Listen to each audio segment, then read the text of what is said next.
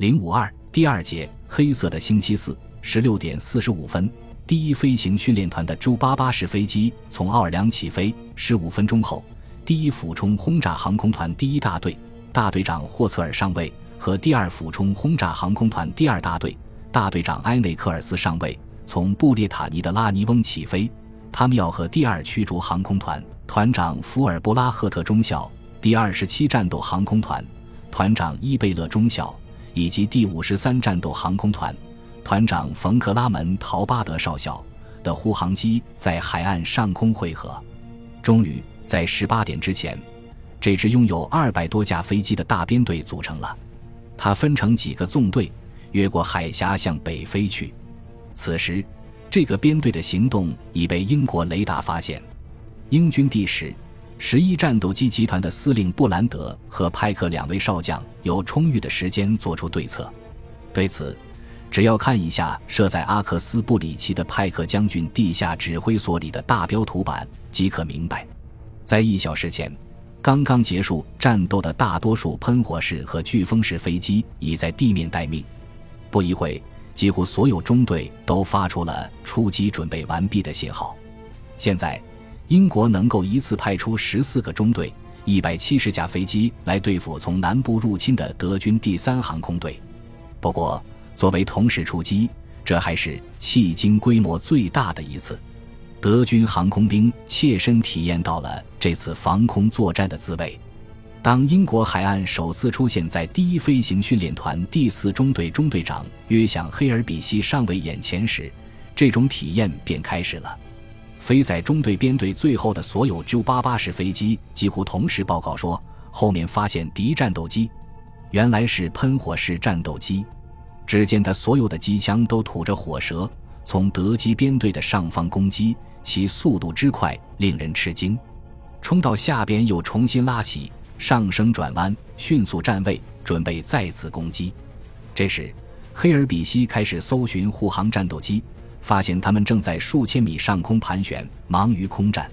看样子要得到他们的援助是不可能的了，只好依靠自己了。他们坚定地保持原航线不变。为了做到尾部射手能彼此掩护，他们采用了密集队形。喷火式战斗机开始二次攻击。他们采取的是加机电后轰炸机的战术，这样一来，德军飞机无计可施，只得转弯。于是编队被打乱了。英军战斗机追击着四处逃窜的朱八八式飞机，这真成了一场单方面的追击战。这种被吹嘘为敌战斗机无法尾追的所谓神奇的轰炸机，时速比喷火式战斗机慢二百公里。喷火式机下装有八挺机枪。而 J-88 式飞机可用于防御的只有一挺尾部机枪，不过这挺机枪却挽救了黑尔比希上尉等人。负责射击和处理这一紧急情况的是通信员舒伦特准尉。每当敌机接近时，他总是沉着地报告：“右后方发现喷火式战斗机，距离四百米、三百米、二百五十米。”此人就是死到临头也不慌张。为了稳住敌机。他并不急于射击，一直等到敌机离得非常近，在对方认为应该对径直逃窜的德国轰炸机发动攻击而即将按射击按组的一刹那，周八八式飞机突然急转弯，这时往往会得到一个难得的射击机会。舒伦特的机枪终于开火了，他抢先掌握了决定性的一秒，黑尔比希就等着这一招。与此同时，他把飞机向右一拐。强行来了个急转弯，喷火式飞机被甩掉了。它的速度太大，从 J-88 式飞机的旁边一掠而过，正好被舒伦特的机枪打中。喷火时冒起黑烟，刹那间便无影无踪了。就这样，黑尔比希的飞机得救了。该机的标记体 Li 加 M，这就是后来有名的 J-88 式飞机。尽管是处在地中海战区的苦战岁月。它仍然创立了飞行一千小时以上的最高飞行记录。黑尔比希说：“J-88 是一种杰出的飞机，如果对它能够操纵自如的话，的确是很厉害的。”不过，就在这一九四零年八月十五日的下午，黑尔比希在到达英国海岸线上空时，几乎损失了一个中队。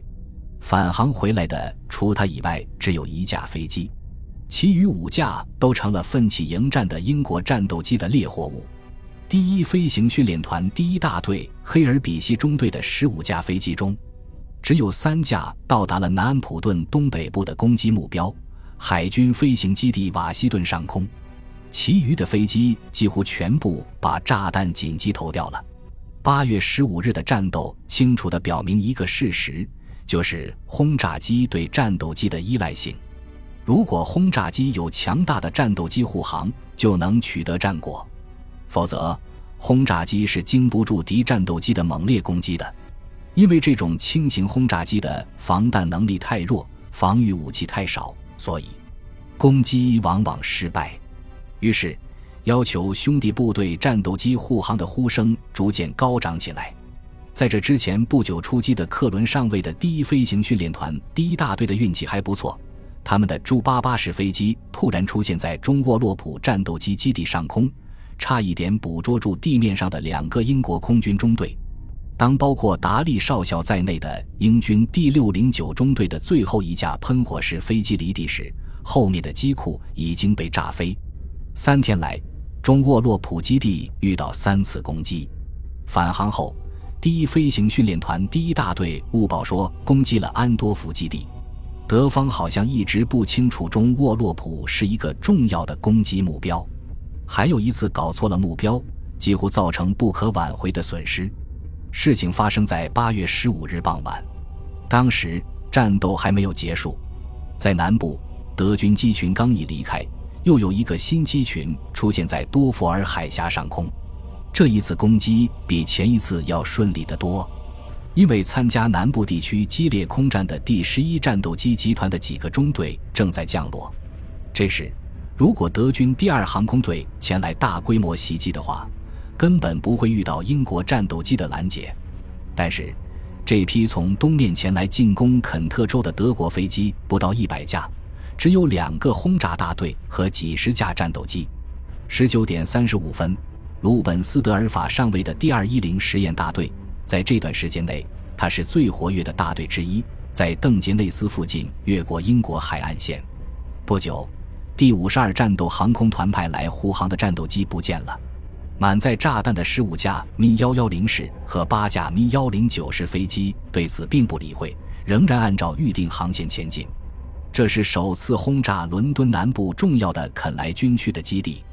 其他的第十七大队向毗邻的比金希尔军区飞去，炸弹准确地命中了目标，但都不是肯莱和比金希尔。与护航的战斗机失散后。鲁本斯德尔法为了欺骗敌人，决定绕个大圈子从北部进攻肯莱。但是，意外的是，大队已经到了伦敦南部上空。于是，他又调转机头回到来时的航线。真是出乎意料，眼下突然出现了一个机场。于是，米幺幺零式飞机开始收油门、下降高度，然后进入攻击。这样，上空即使有飓风式战斗机。他也追不上了，因为笨重的梅塞施米特式飞机在下降中的速度比飓风式飞机快得多。炸弹离开机身，命中了机库，摧毁了不下四十架教练机。仅靠这些教练机的背后，有三栋伪装起来的飞机发动机厂房也被击中。此外，位于跑道头上的航空通信器材厂也遭到了严重破坏。然而。这并非肯莱，而是伦敦的克劳伊登机场。鲁本斯德尔法把目标弄错了。按照希特勒的命令，当时是不准攻击伦敦的。德军的所有基地都在严密封锁着英国首都四周的广大地区。接到空袭克劳伊登报告的戈林气急败坏的叫嚷说：“应该立即把负责人送交军事法庭。”可是，这个负责人究竟是谁呢？炸弹投下后不久，英军第一一中队的飓风式战斗机就追了上来。中队长托姆森当最后一架咪幺幺零式飞机进入他的射程时，只按了一下射击按钮便击中了。只见这架德国飞机的机翼和左发动机被打得碎片纷飞。德军飞行员虽然安全降落，却当了俘虏。其他飞机组成圆形防阵上升，伺机逃跑。就在这时。突然出现了米幺零九式飞机。飓风式飞机有些踌躇了，以为德国战斗轰炸机有战斗机护航，说是战斗机，实际上和往常完全一样。这是实验大队第三中队的战斗轰炸机，他们是最后进行攻击的，把炸弹也扔到了克劳伊登。他们发现英国第一中队和比金希尔的第三十二中队追了上来，便不得不立即转为空战。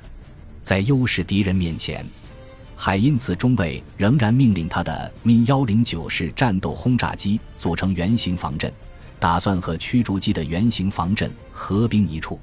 这期间，鲁本斯德尔法大队发现了一个甩开放人的机会。